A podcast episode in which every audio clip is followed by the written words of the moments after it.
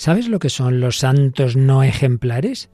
Seguimos hablando de psicología y santidad. ¿Nos acompañas?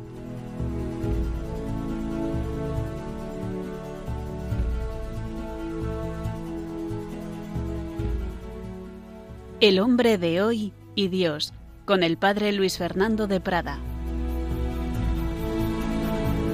Un cordialísimo saludo cuando en la primera emisión de este programa, digo primera porque luego se irá emitiendo en distintos días y horarios en otras radios, pero en la primera emisión de este programa en Radio María España estamos a dos días del 25 de marzo, solemnidad de la Anunciación y consecuente encarnación del Señor, y día en el que el Papa hará esa consagración del mundo al corazón inmaculado de María. Nos uniremos, por supuesto, con la Toda Santa, con la Inmaculada Virgen María. Pero aquí seguimos hablando de cómo nuestra psicología tan herida tantas veces, bien por el pecado, bien por la enfermedad, por distintas circunstancias, culpables o inculpables otras muchas veces, pues toda psicología, sin embargo, está llamada a la santidad. Por eso hablaremos de eso que puede resultar raro, tal como lo he dicho, santos no ejemplares. Pero bueno, ya lo explicaremos. De momento vamos entrando en este nuevo programa de este bloque de psicología y santidad. Y una vez más nos acompaña, como hace tantos meses y años ya, Paloma Niño. Bueno, Paloma, llamados a la santidad, cada uno con nuestra forma de ser, ¿verdad? Sí, un saludo a todos los oyentes. Bueno, pues esto yo creo que es un ánimo para todos, ¿no? Que da igual cómo seamos, pero todos estamos llamados a ser santos y podemos conseguirlo, sea cual sea pues nuestra forma de ser, nuestro carácter o bueno, lo que tengamos. Con la gracia de Dios. Y bueno, pues estamos seguros de que todos nuestros oyentes, cada uno desde sus circunstancias, quiere dar ese pasito con la ayuda del Señor y de la Virgen María, hacia ese ideal al que nos espera el Señor. También uno de nuestros fichajes de la semana pasada, tenemos a una que no, que no ha podido hoy acompañarnos, pero sí que era Belén, era y es, que volverá Belén Carrillo, pero sí tenemos, si aquí tenemos en un lado de la mesa una paloma, en otro lado tenemos un águila. María Águila, ¿qué tal? Muy bien, muy bien. ¿Qué tal todo? Bueno, ya te gustó tu primer programa, ¿verdad? Sí, la verdad me lo pasé muy bien y se aprende mucho, se aprende mucho. Bueno, pues hoy repites y nos vas a seguir ayudando, claro que sí, porque Paloma, en este seguir hablando de cómo la gracia de Dios actúa en psicologías heridas, pues hoy vamos a tener un tema que, bueno, va a tener como hilo conductor una película, pero vamos a decir a, a, María que nos diga cómo se llama la película que tenemos hoy. Bueno, pues la película que traemos hoy se llama Forrest Gump, está protagonizada por Tom Hanks, muy, muy famoso este actor, y pues esta película trata una discapacidad mental. Veremos cómo en, esa discapacidad, pues bueno, se, fueron saliendo una serie de valores y nos va a servir, digamos, de parábola de cómo también la gracia de Dios puede sacar la santidad de circunstancias difíciles.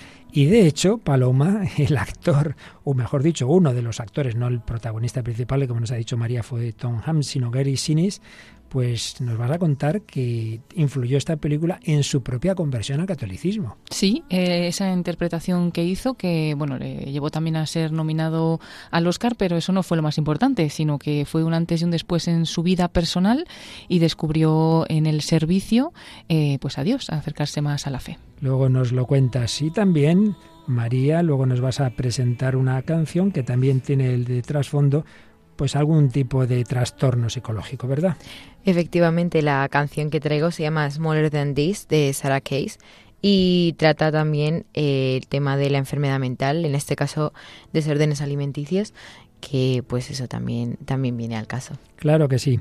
Y finalmente, como esa invitación a, a la santidad, Paloma, nos ha llegado una canción de una parroquia de Buenos Aires. Es otra nación donde se emite el hombre de Dios. ¿Qué parroquia es esa? Pues es la parroquia Niño Jesús de Praga y, y sí, en concreto de, de, Acasuso, en Buenos Aires.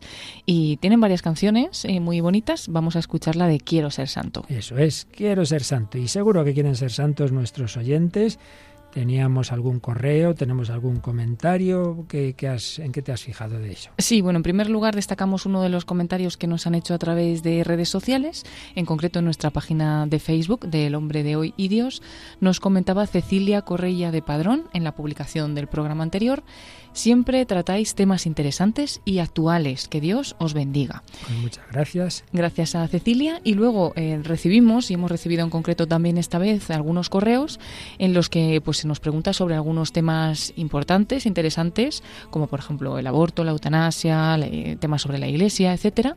Y bueno, pues no siempre se puede contestar muy extenso en estos correos, pero eh, lo que les decimos, y también aprovechamos en este momento para todos los que tengan dudas de cualquier tema, pues que tenemos una herramienta muy buena en Radio María que el podcast. Así es, sí, claro, es que las preguntas que nos hacían eran tan amplias que, claro, daban pie a todo un tratado y, claro, nosotros no somos un, centro de, educación, digamos, de formación religiosa teológica a distancia, sino una radio. Pero es verdad que al cabo de los años el archivo que tenemos de, de temas tratados en los programas es impresionante y, de hecho, pues todo lo que nos preguntaba esta chica Catalina, pues la verdad es que está tratado en muchos programas. Pues ya sabéis, entráis en el podcast de Radio María, escribís el tema que os interese y veréis cómo salen muy diversos programas. También uno puede preferir, y en el caso concreto de este programa, todo está recopilado en DVDs o en pendrives con unos documentos de texto de índice. Y ahí podéis ver todos los temas que hemos ido tratando, incluso qué película en cada programa. En fin, es un trabajo que se ha ido haciendo al cabo de los años, muy útil. Yo sé que se usa en clases de religión, en catequesis, en debates. Pues ya sabéis, todo eso lo podéis ver a través de nuestra web, podéis informaros de todo ello. Bueno, pues vamos adelante, que, hay mucho de qué hablar para ir cerrando este tema tan interesante. Entramos ya en la edición 429 del hombre de hoy y Dios.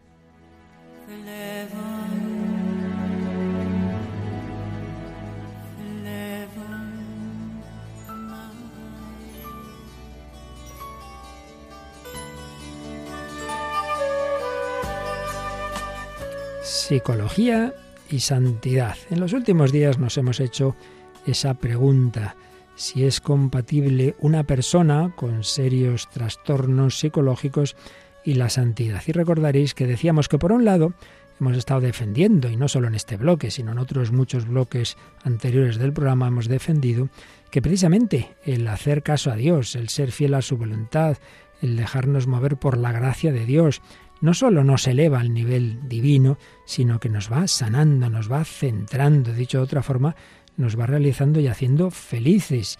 Y que en ese sentido, pues la santidad ayuda también a la madurez humana, mucho, y que sana heridas que, hayan podido ocurrir en, en nuestra vida incluso aquellas que hayan podido ser en un momento dado culpables porque uno voluntariamente se haya metido en una adicción o lo que sea, la gracia de Dios, y esto es experiencia que yo he visto como sacerdote muchas veces, sana, sana mucho. Pero también decíamos que en otros casos no es así, porque también hay problemas psicológicos y enfermedades serias, graves, que no son culpables, pues que son debidas a un trastorno físico, biológico, neurológico, a un neurotransmisor, en fin, como queramos decir, y uno qué culpa tiene, qué culpa tiene en ese sentido o incluso, aunque haya podido ser culpable en algún momento dado, luego está luchando, haciendo lo que puede. Y en este segundo sentido respondíamos que también cabe una santidad ante Dios, ante Dios, a pesar de que se mantengan esas enfermedades, por ejemplo una depresión endógena, se mantenga un determinado trastorno que no se consigue eh, controlar. Y respondíamos pues con, con reflexiones de psicólogos como el profesor Martín Echavarría o de un sacerdote y psicólogo como el padre Goya. Hoy vamos a responder desde la teología espiritual, desde todos esos teólogos que han estudiado a fondo en qué consiste la santidad, pero que también obviamente se han hecho esa pregunta respecto a las personas con mm, deficiencias humanas, de madurez, en fin, trastornos psicológicos. Pues vamos a ver, a resumir, claro, que aquí tampoco podemos extendernos, un famoso tratadista de teología espiritual, el padre carmelita Federico Ruiz Salvador, eh, señala cómo en la santidad podemos distinguir estas dimensiones. En primer lugar, la más importante, desde una perspectiva cristiana, la dimensión teologal, porque la santidad completa integra al menos estas tres dimensiones, teologal, moral y psicológica. La primera, teologal, pues es lo más importante, la relación personal con Dios nuestro Señor. Y ya sabemos que esa relación se da con las virtudes teologales, la fe, la esperanza y la caridad, que es relación con Dios, pero también con los hijos de Dios. La caridad es amor a Dios y amor al prójimo. Es lo más importante. Y puede darse, y se da, sin ninguna duda, personas que han recibido gracias de Dios grandes en su alma y que en ese sentido, pues, y que han respondido en, según la capacidad de cada uno de ellos, y en ese sentido son santos, han sido elevados a ese nivel divino, tienen la santidad ontológica, la santidad del ser. Bueno, sin ir más lejos, la Iglesia considera santos a los niños inocentes, que murieron pues, pues, pues a eso, al poco de, haber nacido. Entonces, y, sin embargo, psicológicamente no, no, tuvieron tiempo de tener una madurez para responder a nada. O un niño cristiano, pues que es bautizado y muere, sabemos que está en el cielo, sabemos que es santo. Es el primer nivel, dimensión teologal. Pero cuando hablamos de adultos, lo normal es que esa dimensión teologal implique una dimensión psicológica y moral. Dimensión moral, claro, están las virtudes humanas junto a esas virtudes teologales, las virtudes humanas o morales que ya estudiaron los filósofos como los griegos, como Aristóteles, como Platón, las famosas virtudes cardinales, prudencia, justicia, fortaleza, templanza, todas sus partes de estas virtudes. Hombre, uno dice, sí, sí, yo creo mucho, yo deseo el cielo, yo amo mucho a Dios y al prójimo, y luego nada de justicia, nada de prudencia. Hombre, pues si esa persona, digamos, no tiene un problema eh, psicológico que le impida ver lo que es correcto y hacer lo que debe hacer, pues entonces tenemos muchos motivos para dudar de esa supuesta santidad teologal porque la santidad, la relación con Dios debe notarse en la vida humana. Claro, hombre. Entonces, lo normal es que la dimensión teologal se prolongue en una dimensión moral.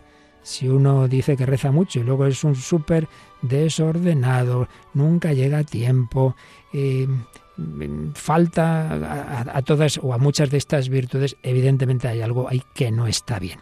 No, pero es que no tiene culpa, es que tiene eh, un problema psicológico. Bueno, entonces puede ocurrir en efecto que ante Dios, ante Dios, Dios vea la buena voluntad, pero claro, aquí viene la segunda parte de la cuestión, y es que cuando la Iglesia canoniza a un santo, nos pone un modelo. Claro, poner de modelo a alguien que aunque internamente sí tenga las virtudes teologales, pero externamente sea un desastre, pues no parecería lo más prudente. En quien sí y la gracia, digamos, va actuando en su vida, la dimensión teologal va llevando a una santidad también moral, que implica una dimensión antropológica o psicológica, porque la gracia, ya lo hemos señalado al principio, da lugar al pleno desarrollo de la naturaleza. Decía el Vaticano II en la Lumen Gentium 40, la santidad suscita un nivel de vida más humano, incluso en la sociedad terrena. Claro, esa luz de la gracia, de la fe, de la esperanza, del amor, pues eleva la dignidad de la persona, consolida también las relaciones sociales. La gracia se desarrolla en las condiciones psíquicas de cada sujeto. Y es verdad, ya lo hemos visto en días anteriores, que hay naturalezas, lo veía ya Aristóteles, más predispuestas para la virtud y otras menos temperamentos fuertes, magnánimos, pacientes, generosos y otros al revés, con, con dificultades, con una serie de condicionamientos, a veces hasta determinismos. Por eso eh, hay que distinguir la santidad ante Dios, de esa nadie está excluido, de la santidad que se puede poner como modelo, como ejemplar, que generalmente es la que canoniza la Iglesia. Por eso, última pregunta que se hacía el padre Ruiz Salvador. ¿Qué podemos decir de la santificación de las personas en las que la enfermedad psiquiátrica es seria, es, es, es honda? Dice, hombre, si hablamos de algún tipo de condicionamiento psicológico que permite llevar una vida espiritual, bueno, pues en principio no habría mayor problema, pero claro, si ya estamos hablando de casos más extremos, ahí es donde hay que distinguir entre la santidad real ante Dios y la santidad ejemplar canonizable. Dice así, santidad real, sí, esas personas pueden responder a la gracia con generosidad y totalidad interior desde su situación, o personas que después de su conversión llevan en el psiquismo las huellas de algún vicio y recaen y se recuperan. Esa persona de temperamento inconstante, áspero, soberbio, pero que sufre y se arrepiente y propone y ofrece y vuelve a recaer. La santidad de estas personas, no habiendo encontrado un psiquismo adecuado, se desarrollará en una continua lucha por engranarse, sin jamás quizás conseguirlo del todo. La gracia da fuerzas para seguir luchando, no para triunfar del todo. Será una santidad que no luce. Pero claro, la santidad canonizable añade otros requisitos. Y por eso, cuando el desequilibrio afecta a la vida de la persona o a su imagen y a la síntesis final, no se procede a la canonización. Ante Dios, que es lo importante, pues podrán ser santos, pero ante los hombres y como modelo que la Iglesia propone, no se puede dar. Es así básicamente lo que viene a respondernos el padre Ruiz Salvador. Ya un poquito lo habíamos anticipado el día pasado, pero seguiremos profundizando en ello durante el programa de hoy.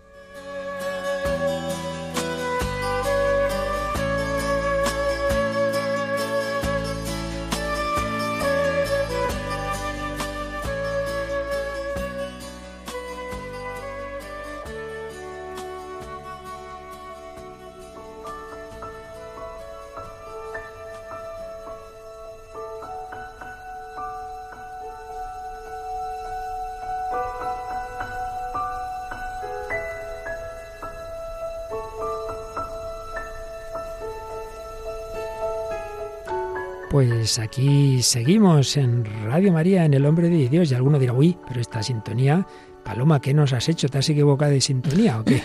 No, no, no, no es la típica que ponemos en esta sección más de tertulia, pero eh, viene muy bien hoy, porque vamos a hablar precisamente de la película pues que tiene esta banda sonora de Forrest Gump. Seguro que los aficionados al cine enseguida la han reconocido, es una bonita banda sonora, en efecto, de esta película que vamos a tener un poquito como de hilo conductor de estas reflexiones en este momento de nuestro programa. Seguramente nos dará para otro día más. Pero antes de seguir, María Águila, ahora ya introducenos un poquito más los datos básicos de esta película, de Forrest Gump.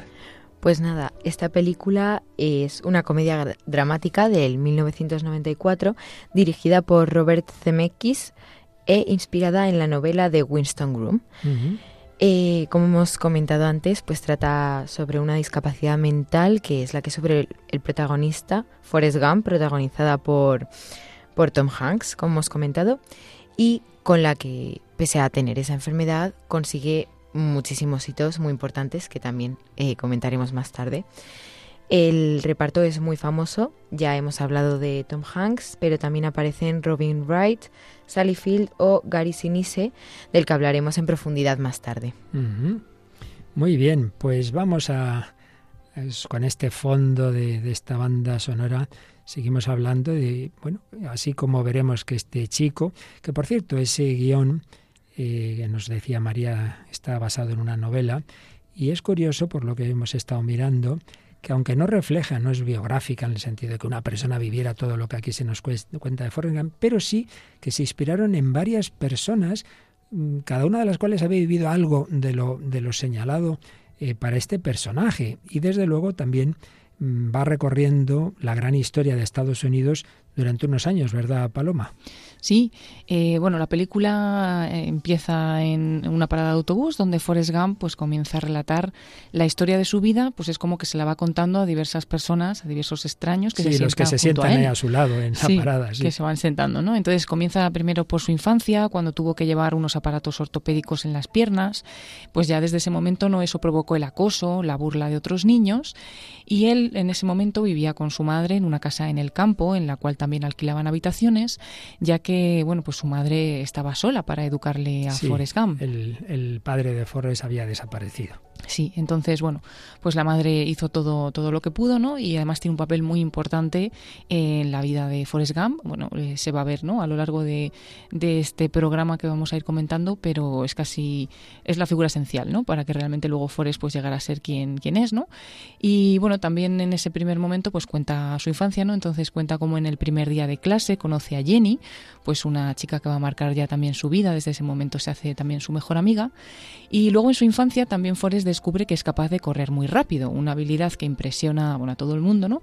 Pero en concreto al entrenador de fútbol americano, Bill Bryant, que le permite ingresar, a pesar de ese leve retraso mental que tiene, en la Universidad de, de Alabama.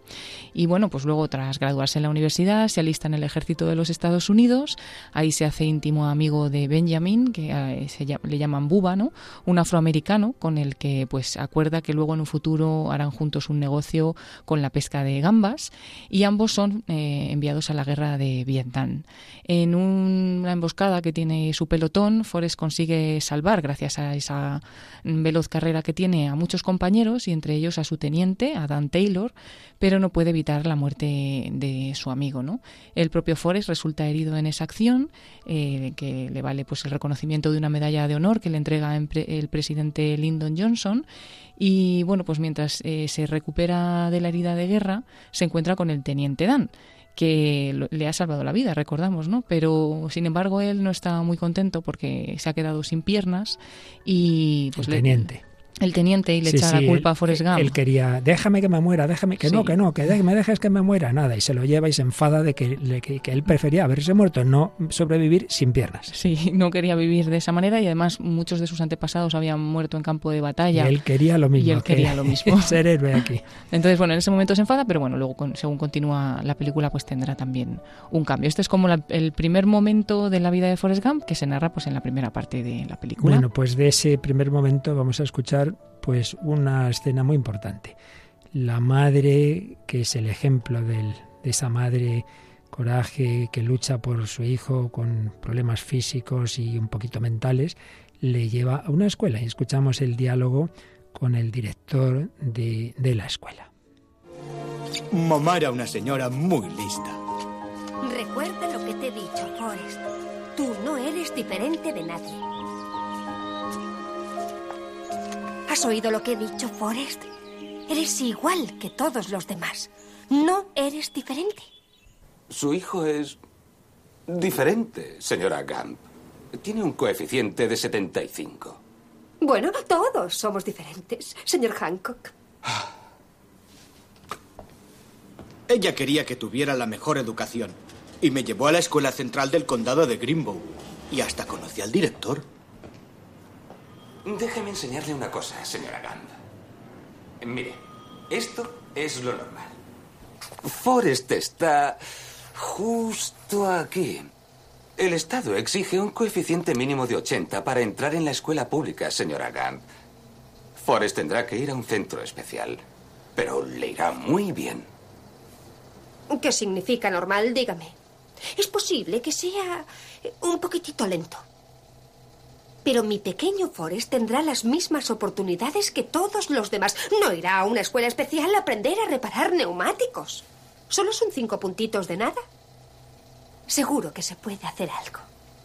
Seguro que se puede hacer algo. Si esta madre hacía eso por su hijo, ¿qué no hará nuestro Padre Celestial? Pero bueno, no corramos. Vamos primero a analizar un poquito qué os ha suscitado esta, esta escena, María. Bueno, pues a mí me, ha gustado mucho, me, me, pone muy tierna esta escena. eh, y me Vamos a sacar el pañuelo. Sí, sí, sí, no, no, sí, nos va a tocar con esta peli, la verdad. Pero nada, aprovechando que estamos en la radio de nuestra madre, pues la madre de Forrest me, me recordaba un poco a la Madre María, que realmente pues a todos nos ve con esos ojos de que todos somos iguales, ella nos quiere a todos por igual, pese a que realmente, pues claro que tenemos nuestras diferencias, las diferencias que nos hacen únicos, pero a ojos de, de la Madre, pues nos quiere, nos quiere a todos por igual y nos quiere muchísimo. Y si esta madre quería la mejor educación, la Virgen quiere la mejor plenitud de vida cristiana que llamamos la santidad. Paloma, ¿tú qué resaltarías? Sí, pues eh, en la misma línea, ¿no? Pero ese cambio de mirada, ¿no? Como el director o el profesor del, del colegio, pues le dice, no, es que no es normal, tiene un coeficiente más bajo y sin embargo su madre eh, lo ve con otros ojos y dice, bueno, si son cinco puntitos de nada, ¿no? O sea, que dependiendo de la mirada que, se ponga y ella pues eh, incluso se lo decía a su niño, ¿no? Tú no eres diferente, no eres diferente. Simplemente pues que muchas veces también eh, la confianza que nos da una persona que nos quiere, pues diciéndonos eso, oye, que tú no eres diferente, eres igual que todos y demás, pues eso es lo que te da también luego esa fuerza o esa actitud ante, ante la vida, que sin embargo si te dicen es que no vales para nada, no vales para nada, pues es al contrario, realmente te crees que no vales para nada y te quedas ahí. Entonces qué importante es, por eso he dicho al principio también que la madre pues fue fundamental, ¿no? Para que luego él fuera lo que fue, porque si su madre se hubiese quedado con el, mi niño es que tiene cinco puntitos más bajo que los demás, qué pena, no vamos a poder hacer nada, pues no hubiese conseguido tampoco nada. Así es, y ciertamente tú lo sabes que además de periodista eres también profesora o has hecho esa carrera, aunque ahora no la ejerzas, que un profesor puede motivar mucho a los alumnos y bueno, yo lo he visto en mi vida personal y desde pequeño y compañeros y en mí mismo, ¿no? Pues cuando alguien cree en ti, pues saca lo mejor de ti, pero si ya te, este es tonto, este nada, este no hay nada que hacer, y ese niño se lo acaba creyendo y ya no se molesta y es así. Bueno, pues eso es en ese nivel humano pues en el nivel sobrenatural. Oye, que tú estás llamado a la santidad, yo no, con los pecados que he hecho, yo tengo muchos, ya no tengo solución, la de cosas que yo he hecho en mi vida, que no es verdad, que estamos a tiempo.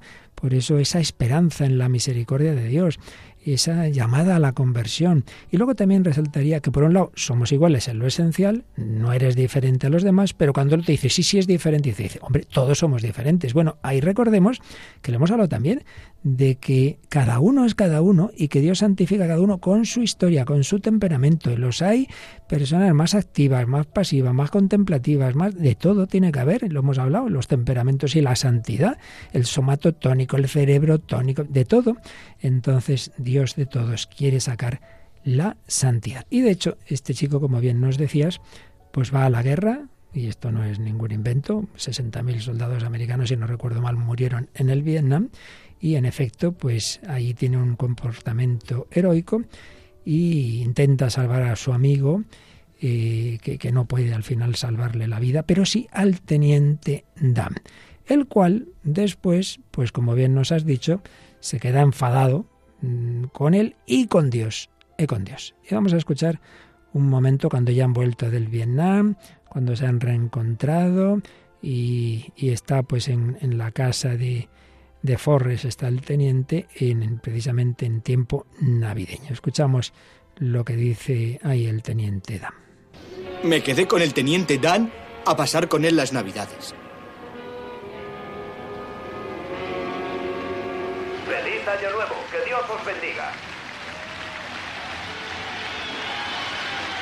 ¿Has encontrado ya a Jesús? No sabía que tuviera que buscarlo, señor.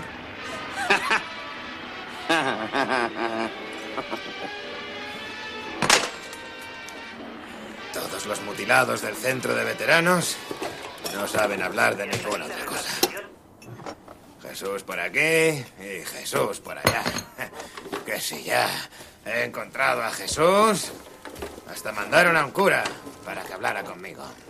Me dijo que Dios me escuchaba, pero que debía ayudarme a mí mismo y que si aceptaba a Jesús en mi corazón, podría caminar a su lado por siempre en el reino de los cielos. ¿Has oído lo que he dicho? Yo voy a ir al cielo, teniente Dan. ¿Eh? Bueno, vaya contraste, uno ahí enfadadísimo con Dios, riéndose de todo, riéndose del cielo, y este chico, con su sencillez, yo voy a ir al cielo. ¿Qué te ha parecido? Pues precisamente eso, esa gran fe, esa fe sencilla, muchas veces de, pues hemos hablado, ¿no? Que tenía una deficiencia eh, intelectual, pero sin embargo luego era una, tenía una gran claridad para, para, creer en Dios, que muchas veces a lo mejor los que nos pensamos que somos más listos nos cuesta más. Y, y, bueno, en concreto también eso, precisamente el teniente Dan, pues ha perdido sus piernas, yo no digo que sea una situación fácil, pero lo típico, nos enfadamos con Dios. Entonces, aunque, aunque está diciendo que no y que está, le han dicho que lo tiene que buscar, y tal, en el hmm. fondo tiene esa rabia porque en el fondo echa la culpa a Dios, ¿no? Y sin embargo, Forrest Gameson ni se lo plantea. Dice, ah, pero yo no pensaba que tenía que buscar a Dios porque ya, pues seguramente ya lo ha encontrado, ¿no? Y, por otra parte, pues le dice simplemente, ah, yo voy a ir al cielo. O sea, como que él lo ve todo súper sencillo y el otro, pues todo enrevesado y complicado. Y, y, no sé si lo conté en alguna otra ocasión. Yo estuve unas semanas de seminarista en un hospital en el que había bastantes casos de, en fin, deficiencias mentales muy graves, ¿no? Pero en efecto, eh, impresionaba esta fe, ¿no? ¿Y dónde se ha ido fulanito? Se ha ido al cielo. Acababa de morir un compañero. Se ha ido al cielo, pues claro, con sencillez, esa sencillez que nos falta cuando nos creemos muy listos. María, ¿qué te ha parecido? Pues sí, también lo mismo en esa línea. eh, me parece que muchas veces a la gente que tiene pues esos problemas mentales se le trata siempre como una persona que está por debajo de las capacidades y luego realmente son los que más claro tienen otros, otros aspectos como eso, como que se va a ir al cielo, como que Dios está en ellos, que lo pueden seguir, y gente que, que va de superior, como en este caso el teniente, pues esa fe le falta y muchas veces esa fe que al final es lo que da el sentido a nuestra vida es lo más importante que tenemos. Da sentido, alegría y felicidad, porque ya, ya os podéis, ya se nota que está amargado, está, está, por eso está bebiendo, por eso esos ruidos que se oyen es que está tirando botellas vacías, está, está enfadadísimo. Bueno, también debía estar bastante fastidiada la protagonista de la canción que nos traes, María. Cuéntanos. Pues sí, la canción que ya he presentado un pelín antes se llama Smaller Than This, es de Sarah Case, que es una cantautora que nació en 1999, o sea que es muy jovencita, de hecho se ha hecho famosa por, por medio de la plataforma TikTok, que está ahora muy de moda. Y bueno, pues esta canción eh, tiene un trasfondo bastante duro, trata problemas familiares y más concretamente eh, su enfermedad mental propia, que es eh, un desorden alimenticio. Y bueno, esta, esta canción se encuentra dentro del álbum Camera Shy de 2020 en el que pues también trata eh, muchos más problemas de, este, de esta índole que, que ya ha tenido y bueno, la canción se basa en los sacrificios inhumanos que ella hacía por esa insatisfacción que sentía consigo misma, por el fracaso también que, que sentía por no cumplir eh, los objetivos que ella se marcaba, que, que tampoco eran objetivos buenos, y el deseo de gustarse tal y como es, tal y como Dios realmente nos ha creado a todos. Pues vamos a escuchar Smaller Than This de Sarah Case. wake early, sometimes at 5:30 to run. My mom got too worried. I had to tell her it was fun. Oh, I feel like a failure if I don't skip breakfast and lunch. I'm chasing a body I know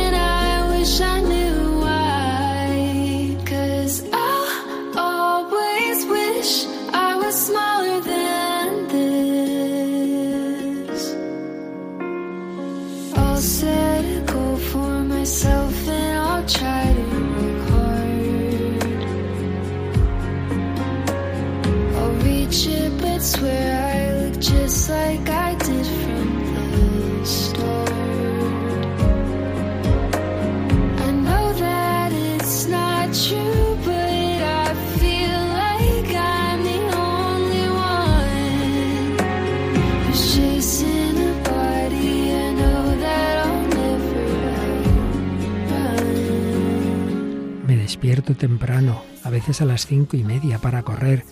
Mi mamá se preocupó demasiado, tuve que decirle que era divertido.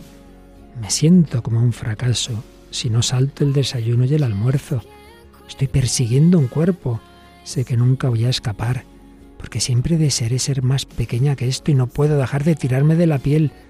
O tengo miedo de que nunca me vaya a gustar cómo me veo. Y desearía saber por qué, porque siempre desearé ser más pequeña que esto. Voy a establecer una meta para mí, voy a tratar de trabajar duro, lo alcanzaré, pero juro que me veo igual que desde el principio. Sé que no es verdad, pero siento que soy la única que está persiguiendo un cuerpo. Sé que nunca voy a escapar.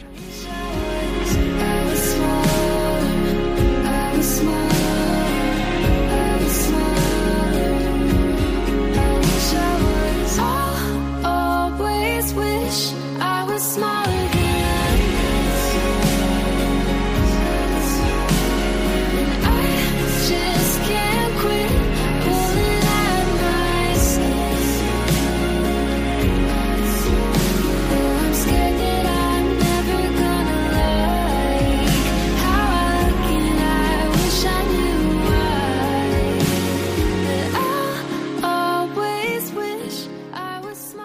Están escuchando en Radio María El hombre de hoy y Dios, con el padre Luis Fernando de Prada.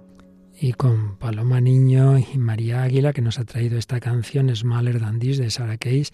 Fijaos en lo que hemos dicho, pues en ese trastorno tan tan duro de, de, la conducta alimenticia, me siento como un fracaso si, si como lo que no debería comer porque se ha hecho ya un objetivo, estoy persiguiendo un cuerpo, ese, ese objetivo que han ido metiendo pues esos modelos de supuesta perfección. La única, el, la única meta, el único objetivo importante realmente es el amor a Dios, al prójimo, es la santidad, pero no como un perfeccionismo propio, sino como un ponernos al servicio del plan de Dios, del reino de Dios y del servicio a los demás. Y bueno, precisamente Forrest Gump, este chico con cierta discapacidad mental, que habla así, pues ya lo notamos, ¿no? Como pues uno nota que hay algo que falla, pero con ese buen corazón, con esa sencillez, con eso que le enseñó su madre, eh, con ese heroísmo de, de luchar por sus compañeros en la guerra, con ese salvar la vida al teniente Dan, que al principio estaba súper rebotado, pero Paloma, ¿qué pasó después? Que al final se ponen a trabajar, ¿no? Y al final aquello que, que el, compañero que murió, que le habló del negocio de gambas, de la pesca de gambas, lo saca adelante Forres y le invita a acompañarle al teniente, ¿verdad? Como socio. Sí, es que descubre también después una gran habilidad que tiene con el tenis de mesa y gracias pues al dinero ¿no? que saca con, pues, con, con esas hazañas, eh, emplea ese dinero para mm, comprar un barco pesquero eh, que bautiza además con el nombre de Jenny, de, de la chica, ¿no? Y, y comienza a cumplirle la promesa que realmente había hecho su amigo Buba, que murió en Vietnam y finalmente este teniente, el teniente Dan, pues se convierte en, un, en su gran socio. Pues vamos a escuchar un momento en que están los dos en el barco, por eso oiréis eh, el ruido de que el teniente, claro, está sin piernas, le cuesta mucho el saltar de la silla de ruedas a, a, a, a dar el salto, a, tirarse al agua. Escucharemos, pero lo importante es lo que va a decir antes de echarse al agua, a, nadar ahí el hombre, pues que lo hace, se mantiene muy bien a flote a pesar de faltarle las piernas. Forrest.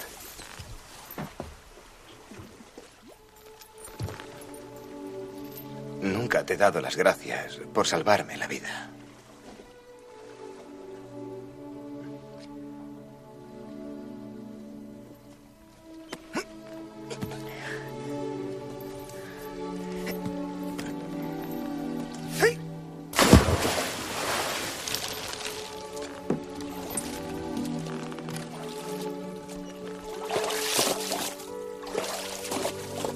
En realidad nunca me lo ha dicho. Pero creo que ha hecho las paces con Dios. Bueno, pues Forres no solo fue instrumento para salvarle la vida, sino también para esa evolución espiritual que él nota que ya tiene otra actitud, que ya ve la vida de otra forma y dice, ha hecho las paces con Dios, está tan contento, ¿verdad? Sí, qué bonito, ¿no? Esa última frase, ¿no? No, solo, no se queda con que le da las gracias a él y mira qué bien que le he salvado yo la vida, sino al contrario, dice, ¿no? Pues ya ha hecho las paces con Dios. Lo impresionante, Paloma y María, es que hay películas, esto ha pasado también con La Pasión de Cristo, el que hizo, el que protagonizó a Barrabás, cuando Jesús le mira, ese actor sintió la mirada de Cristo y a raíz de la película se convirtió.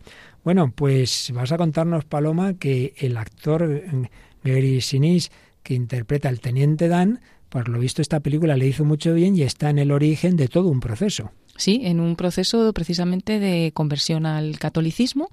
Y bueno, pues es que ya nos recordamos que es el teniente Dam, que está a punto de morir en la guerra, pero le salva a Forrest, pues que tiene al principio con él pues una actitud mala porque él quería morir como sus antepasados y demás. Y bueno, finalmente escuchábamos ahora cómo le daba las gracias por haberle salvado, ¿no?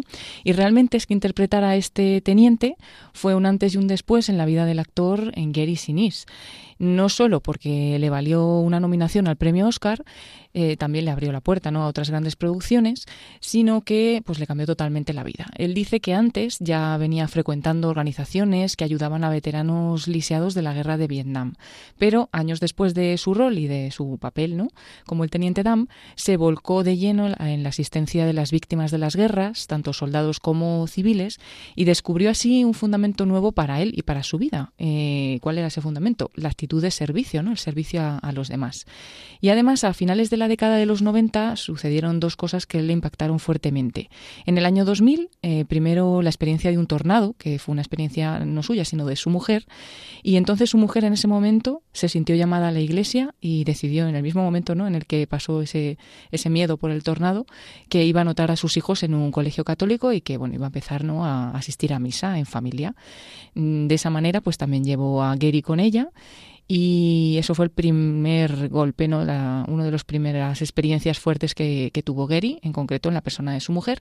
Y luego en 2001 los atentados del 11 de septiembre le sensibilizaron también especialmente, eh, especialmente con el testimonio del capellán de, los bomberos que falleció en servicio en esa ocasión, ¿no? ahí en, los atentados.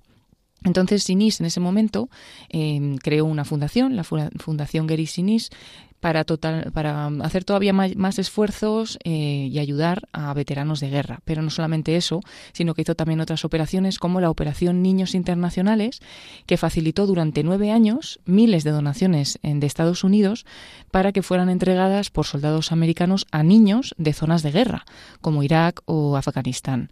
Ese programa, que terminó en 2013, le valió varios reconocimientos y luego también eh, el actor eh, dio nombre al grupo musical con el que desde la fundación, su propia fundación, recorre el país buscando concienciar a todas las personas en la necesidad de ayudar en la reinserción de los militares heridos. Es decir, hizo también un grupo de música que lleva su nombre y así ha visitado incluso zonas de guerra intentando animar también a los soldados y para los damnificados también por las heridas de guerra tiene otros programas que permiten, por ejemplo, acceder a casas preparadas para que puedan vivir con su discapacidad.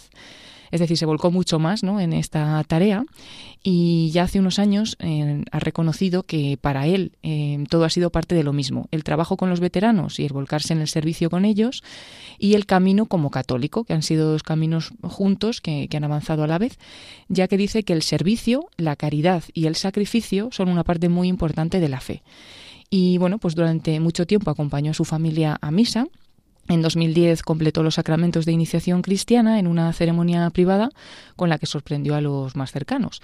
Eh, ese mismo año, el 2010, pues eh, pidió a su esposa, con la que ya llevaba entonces más de 30 años eh, de casados, y a sus tres hijos les dijo un día que se pusieran pues ropa elegante y demás, pero sin decirles para qué, y juntos se los llevó y fueron al encuentro de un sacerdote con el cual se había preparado durante un tiempo para recibir la confirmación, y ahí también en una ceremonia privada recibió el sacramento de la confirmación dice que la Iglesia ha sido muy importante en la vida de su familia y que especialmente en el centro estuvo su esposa, la conversión de su esposa, y eso le llevó a él a la iglesia y que la iglesia se convirtió en un espacio muy reparador y enriquecedor para nosotros. Dice que ha sido una roca para él y para su familia en los momentos de dificultad y de mucha oscuridad. Y luego destacamos también otra frase suya que dice, cuando pienso en la vida y en los sufrimientos de Cristo, en las historias de extrema dureza y grandes cargas de nuestros militares y de sus familias que soportan voluntariamente, no puedo dejar de pensar en, en este versículo. Nadie tiene amor más grande que el que da la vida por sus amigos.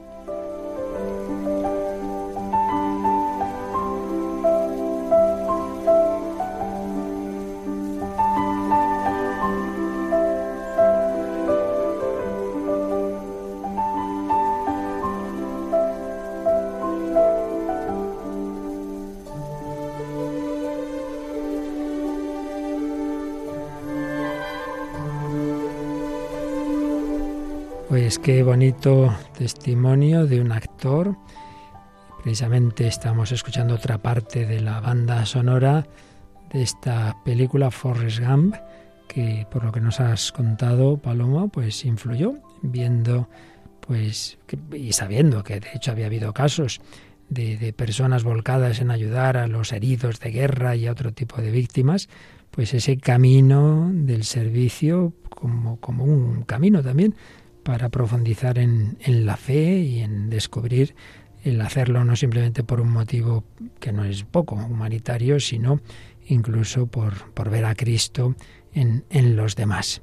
Bueno, pues seguimos escuchando esta música de Forrest Gump y nos sirve de, ejemplo de, de que cualquier dificultad física, mental, psicológica, no impide lo más importante del ser humano, que no es sacar el premio Nobel en, en matemáticas, sino que es el, amor, la sencillez, el servicio, esas grandes virtudes, la fe, la esperanza y la caridad.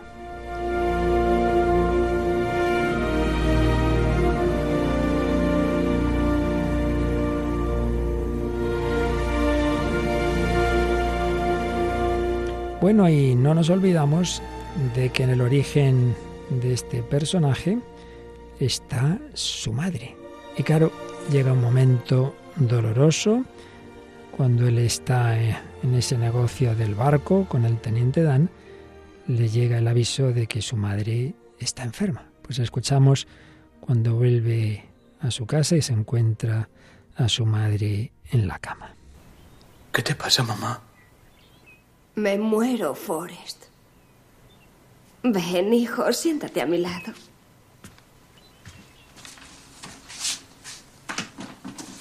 ¿Y por qué te mueres, mamá?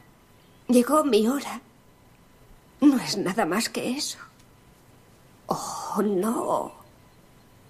No tengas miedo, tesoro. La muerte forma parte de la vida. Es el destino de todos nosotros. Yo no lo sabía, pero estaba destinada a ser tu mamá. Lo hice lo mejor que pude. Lo hiciste bien, mamá. Mira, yo siempre he creído que uno crea su destino. Tienes que aprovechar muy bien lo que Dios te ha dado. ¿Cuál es mi destino, mamá? Eso tendrás que descubrirlo tú mismo. La vida es como una caja de bombones. Nunca sabes qué te va a tocar. Mamá siempre explicaba las cosas de forma que yo las entendiera. Te echaré de menos, Forrest. Había pillado el cáncer y murió un martes. Le compré un sombrero lleno de florecitas. Bueno, dicen los expertos que es una de las películas cuyas frases se han quedado en la memoria de muchos. Quizá la más famosa es esta, la vida es una caja de bombones, nunca sabes cuál te va a tocar, tú tienes que saber descubrir tu destino. Ella había visto que su vocación, digámoslo así, había sido cuidar de ese niño. Bueno, todo una meditación, ¿eh? El cine a veces, en un, cuando menos te lo esperas, te da una meditación. Sí, la verdad es que sí. Bueno, y yo creo que cualquier frase de la madre, ¿no? De Forrest Gump puede servirnos de meditación y en concreto lo que le dice, no, no tengas miedo, le tranquiliza porque ella está muriendo, muere tranquila, ¿no? Y le dice, la muerte es parte de la vida, ¿no? Eh, que muchas veces nos olvidamos o no queremos hablar de la muerte y tampoco enseñarla a los hijos, ¿no? Pero sin embargo, pues ella se lo dice claro, aunque su hijo pues tiene una discapacidad, da igual, entiende perfectamente y le dice, me voy y es que la muerte es parte, es parte de la vida, o sea que tiene que ser así, ¿no? Y luego como también pues le explica eso, que el destino de ella ha estado siempre ligado a él porque ha sido cuidarle a él. Y qué bonito, ¿no? Cuando le dice, lo hiciste bien, mamá. sí, sí, sí. Bueno, a ver si María no se nos echa a llorar. ¿A ti qué te ha parecido? a puntito, a puntito estoy. Pues, pues la verdad es que sí, también había apuntado muchísimas de las cosas que acabáis de decir, pero también me sorprendió mucho que yo eh, no me he dado cuenta de que la madre realmente ya estaba muerta desde hace tiempo hasta que ha terminado el fragmento o sea, como que la está rememorando porque realmente pues la madre sí falleció, pero, pero falleció en cuerpo porque sigue dentro de, de Forrest cuando, cuando Estela está continuamente recordando y diciendo todas las frases, lo mucho que le ha ayudado. O sea que ella desde, desde el cielo, porque estoy segura de que, de que está en el cielo, eh, pues lo estaba ayudando realmente. O sea que... Sí, es curioso que toda la película siempre hace alusión. Sí, mamá decía que mamá explicaba bien las cosas, sí.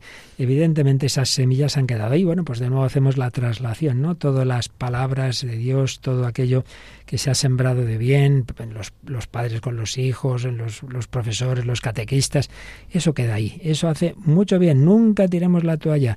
Y muy importante aprovechar los dones de Dios. Bueno, yo quería haber explicado más eso de la santidad en los distintos niveles y la santidad no ejemplar, pero nada, nos sacrificaremos y seguiremos otro programa más, así escucharemos algún corte más de esta película de Forrest Gump y explicaremos con más detalle eso de la santidad no ejemplar. No os preocupéis, que en ese programa pues daremos las claves yo creo que ya últimas dentro de un programa de radio, como siempre digo, no es un tratado ni es una tesis doctoral, pero bueno, suficiente como para darnos una pincelada. Y ahora una pincelada musical que nos viene pues de uno de nuestros países hermanos y amigos en Radio María, donde también se emite este programa. Nos viene desde Argentina, ¿verdad, Paloma? Sí, una canción muy bonita que vamos a escuchar desde Acasuso, como bien dices, Buenos Aires, en Argentina, y es de la parroquia Niño Jesús de Praga. Tiene varias canciones en el canal de YouTube y hemos descubierto esta, Quiero ser santo. Que es justo de lo que estamos hablando, la santidad. No te le impedirán tus enfermedades, tus problemas, tus dificultades psicológicas, solo lo importante es que tú pongas tu buen deseo, tu corazón, tu humildad, que se lo pidas a Dios y Él lo hará. Quiero ser santo Señor, me cuesta tanto seguirte. Quiero ser santo Señor, porque vos me lo pediste. Y aunque me cueste me duela, aunque reviente y aunque me muera, solo lanzado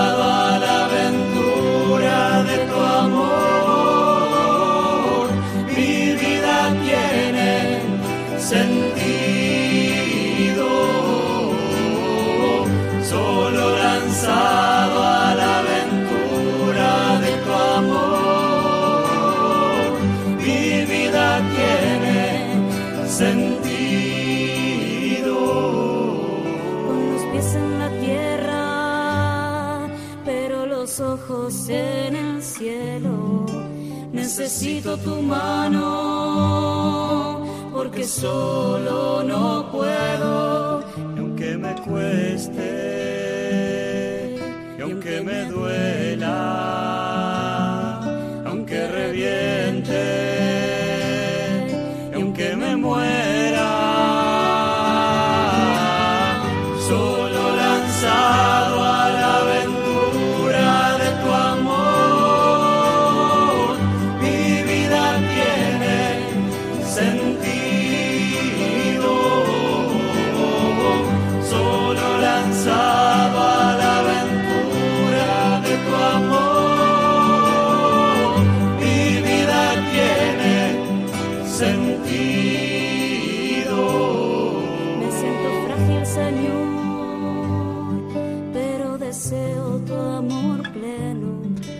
siento frágil, pero deseo tu amor pleno, la mejor aventura, la aventura de tu amor. Y tu vida tendrá sentido con los pies en la tierra, pero los ojos en el cielo. duela, aunque reviente, aunque me muera,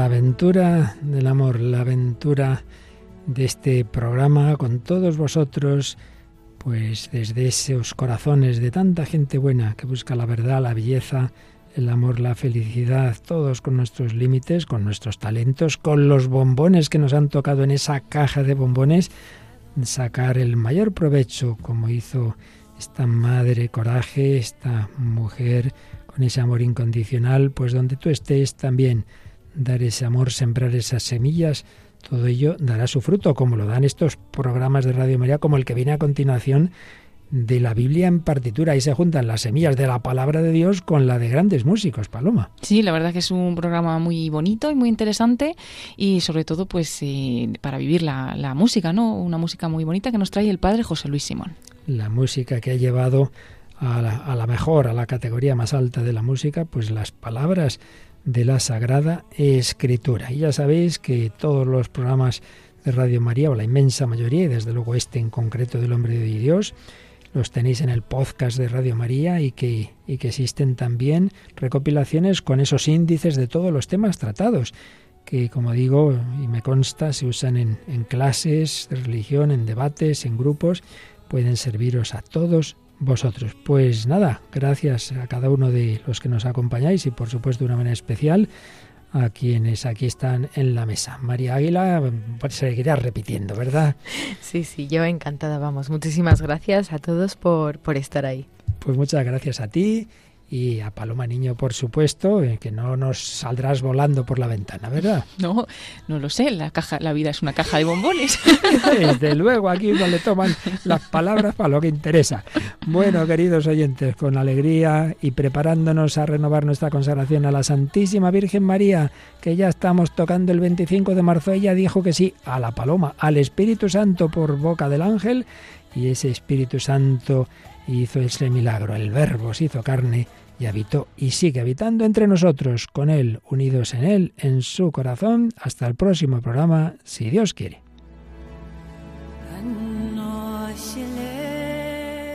Así concluye El hombre de hoy y Dios, un programa dirigido en Radio María por el Padre Luis Fernando de Prada.